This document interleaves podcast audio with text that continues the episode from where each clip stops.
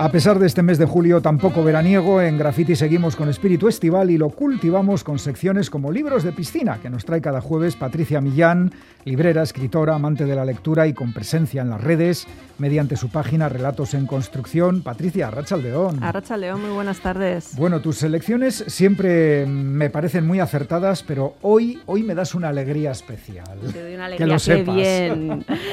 Bueno, ya yo creo que ya a estas alturas os habéis dado cuenta, pero un poco la idea que, os estoy trayendo todas las semanas es tratar un tema distinto, un género diferente y que la gente se anime un poco con cosas que igual no entran muy dentro de su área de dominio.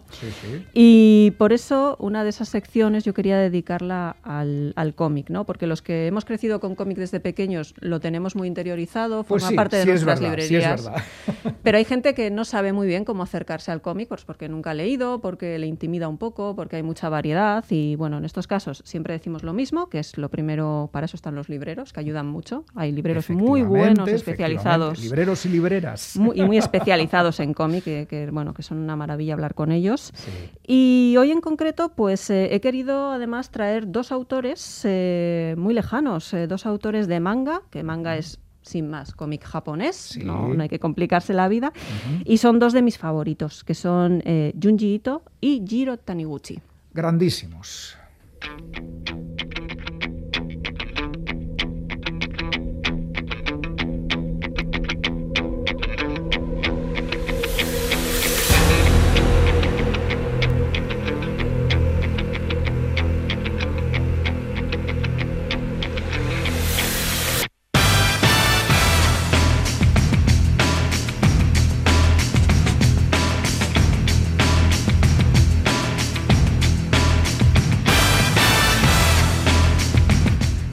Patricia, ya sabes que esta canción nos sirve de sintonía para un programa de deportes de la emisora. Pues también, ¿y por qué no? Para, para lo que haga falta, esto vale para todo.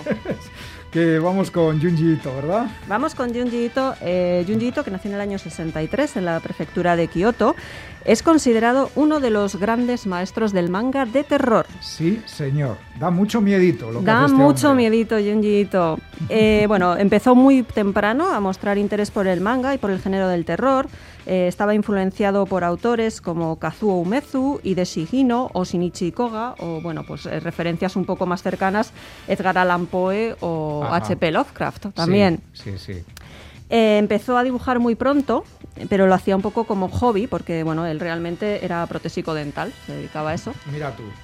Algo, los, los dentistas siempre dan un poquito de miedo. De hecho, estoy ¿eh? pensando, porque Janji tiene una viñeta, ay, ahora no me acuerdo en qué obra maravillosa, que es una boca como con 30 filas de dientes. Sí. Y da mucha cosita. y, eso, lo, dominaba muy bien. Lo que habrá visto él. Ajá. y bueno, en 1987, eh, la revista japonesa Gekan Halloween convocó un premio para descubrir a jóvenes autores y Ito decidió remitir una historia que alzó, bueno, no ganó el primer premio, pero sí que obtuvo una mención honorífica y que con el tiempo se convertiría en una de sus sagas eh, más relevantes, de la que vamos a hablar enseguida, que es eh, Tomie. Es un clásico, Tomie, un clásico. Es un poco, le dio ese punto de viraje a Ito, que decidió dejar de lado la parte protésico-dental, dedicarse específicamente a trabajar como, autor de manga. ¿Y qué es lo que tiene Ito? Ito lo que tiene es un talento muy especial para el terror, para crear historias perturbadoras, para deformar cuerpos, eh, e incluir elementos fantásticos, sobrenaturales. Ito deja muy mal cuerpo, ¿vale? No sé si estoy alejando al público en vez de acercarlo. Bueno, yo yo, yo, sí lo leería, ¿eh? Además, oye, están ustedes avisados. Sí, sí, sí. Pero los guiones eh, son buenos, ¿eh? Las historias son buenas. Son muy buenas, sobre todo los puntos de partida. Tiene muy buenos puntos de partida. Eh, tiene una cantidad impresionante bueno, es que no podemos nombrarlas todas de relatos cortos. Sí, Aparte se están publicando bastantes recopilaciones. Se están publicando muchísimas recopilaciones. Eh, tiene además varias obras largas como Black Paradox, Gio, Hellstar Ramina o Uzumaki. Uy, Uzumaki. Uh, ¡Qué recuerdo tengo yo de Uzumaki! Nunca volverán ustedes a ver una espiral con los mismos ojos después de leer este cómic. Ahora hablaremos de Uzumaki.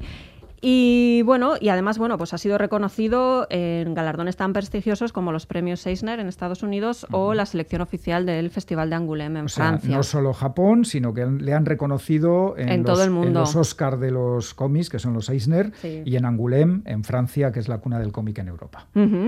Y bueno, cuando la gente le pregunta a Ito, porque si le veis, es un japonés súper pequeñito, muy correcto, responde mucho al estereotipo japonés de estar todo el tiempo disculpándose, que parece que está molestando es súper amable, con lo cual choca un poco con luego lo que, lo que trabaja, ¿no? Las ideas. perversidades, ¿no? Sí, la gente le pregunta que un poco que, de dónde saca todo eso, ¿no? Y él dice que es un poco, pues dice, es como la mente de un niño que se me hubiera estancado, que no hubiera terminado de madurar. Entonces, de niño tienes esos terrores infantiles y yo les doy forma. Los cuento. Tal y cual. Los dibujo. Tiene un público que en general, vamos a admitir que es más eh, adolescente, va un poco con la temática, y más femenino que masculino, lo cual es bastante característico porque sus protagonistas son mayoritariamente mujeres. Eh, responden mucho a los estereotipos eróticos japoneses, que no tienen nada que ver con nuestros estereotipos con nuestros estereotipos. está Irene buscando en internet imágenes de Junji Ito y, Me encantan, ¿eh? Se está quedando Voy a empezar a leerlo yo también, aunque no soy muy de terror, pero oye. Y, sus personajes femeninos además son bastante, bastante pasivos en general. No... Están como siempre esperando su fatal destino. Sí, o que alguien venga a salvarles, o que venga el brillante caballero a hacer algo, porque ellas mucho, mucho no es lo que hacen. Pero bueno, y nada, lo que vamos a hacer ahora es mencionar así un poquito de pasada tres obritas relevantes. Vamos allá.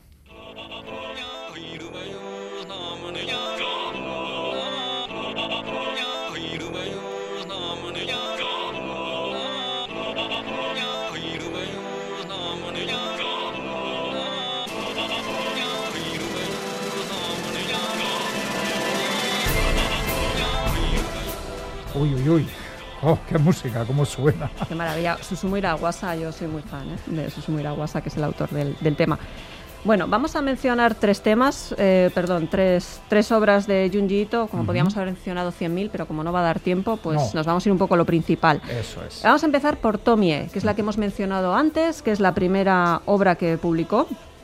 Es un manga de horror que se serializó en una revista, que ahí es bastante frecuente en Japón, que se vayan publicando como por capítulos. Eh, se serializó entre los años 1987 a 2000. Eso tiene algunas consecuencias, que la narrativa a veces es un poco difusa, porque pensad en una obra que se ha ido escribiendo a lo largo de 13 años, pues al final igual ya ni te acuerdas de lo que escribiste un poco al principio. Y luego lo que sí da es mucha oportunidad a ver cómo ha mejorado como dibujante. los primeros capítulos del dibujante, ¿verdad? Los primeros capítulos son iba a decir, son malos, no son malos, porque yo no dibujo la O con un canuto, pero claro, los comparas con los últimos y es que no tiene absolutamente nada que, ver. Dibuja muy bien este hombre. Dibuja muy, muy bien. Sus inquietantes historias. Eh, bueno, eh, bueno fue su trabajo debut, como hemos comentado, y bueno, ha tenido adaptaciones cinematográficas, televisivas y también al teatro. ¿Y cuál es la trama de Tomie? Bueno, pues el manga sigue a Tomie Kawakami, que es una misteriosa, una hermosa joven japonesa que tiene ciertas habilidades sobrenaturales de regeneración. Parece que por mucho que la matan, y la matan unas cuantas veces, siempre vuelve. revive. Y que además tiene una capacidad de, de cautivar y de esclavizar a las personas para que hagan lo que ella quiera. Y además con la consecuencia de que a su alrededor siempre hay tragedias, todo lo que va sucediendo es malo.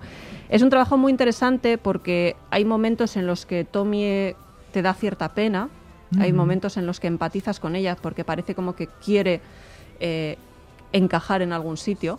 Pero hay otros capítulos que son absolutamente terroríficos en los que te das cuenta que es el mal en estado puro. Ah, que ella, ella vaya arrasando y ¿qué le vamos a hacer? Y es lo que hay.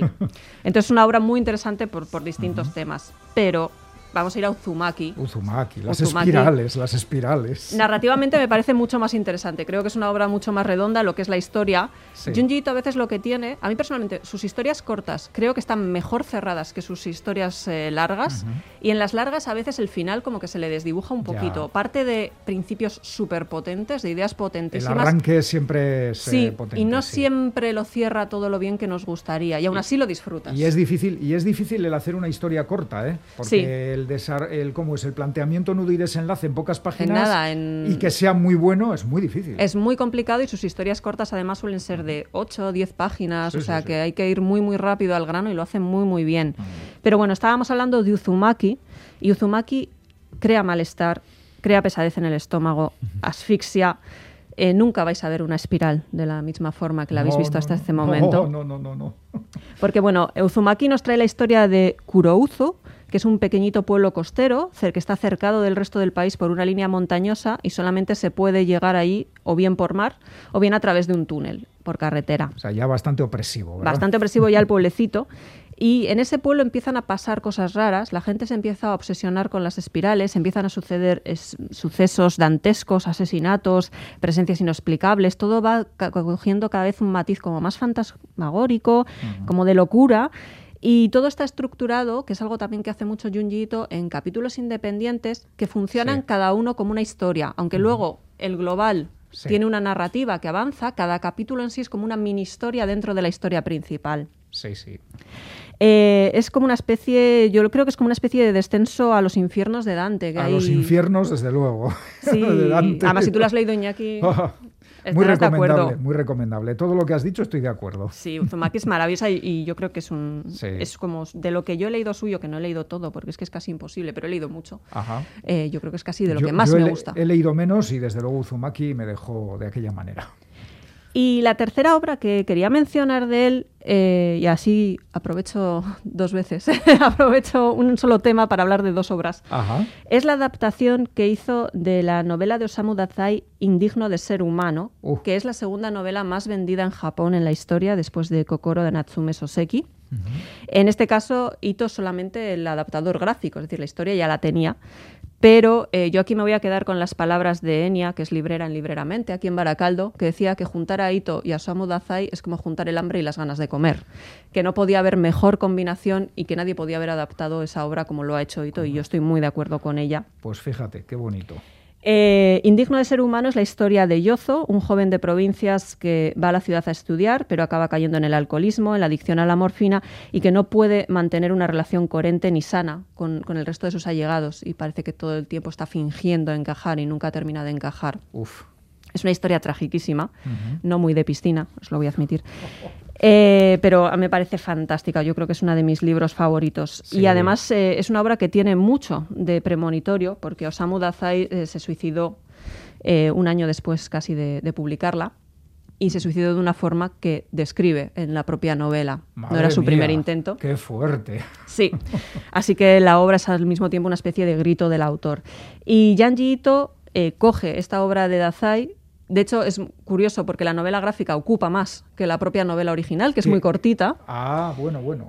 Y, consigue retorcerlo. No, es, una novela es una muy, muy cortita, sí es una novela muy corta y consigue reflejar perfectamente el ambiente de Osamu Dazai. Yo creo que es de las pocas obras, a mí a veces las adaptaciones gráficas me cuestan un poco, porque si has leído la obra original, pues es como ver la adaptación de una película, y dices, ¿lo harán bien o no? estás recordando, ay, que no ha metido esto, que yo no me lo imaginaba así, etcétera, Pero yo creo que en este caso era una muy buena elección y Yanji hizo un gran, gran trabajo, aunque no fuera una obra original suya. Qué rabia me está dando que nos quedamos sin tiempo. ¡Vamos justísimos! Es que, es que el, siguiente, el siguiente autor era Jiro Taniguchi, que para mí es eh, el dios del manga. Ya sé que se dicen que es Osamu, Tezuka, ya, ya lo sé, pero, pero, para mí Jiro Taniguchi, nos vas a tener que hablar otro día de Jiro Taniguchi. Otro día hablaremos de Jiro, pues otro día hablamos de Jiro Taniguchi la semana que viene. Dame si queréis gustazo hablamos. la semana que viene. Hablamos de Jiro, Taniguchi la semana que, es el gran autor del manga japonés, además con muchísimos vínculos con Europa.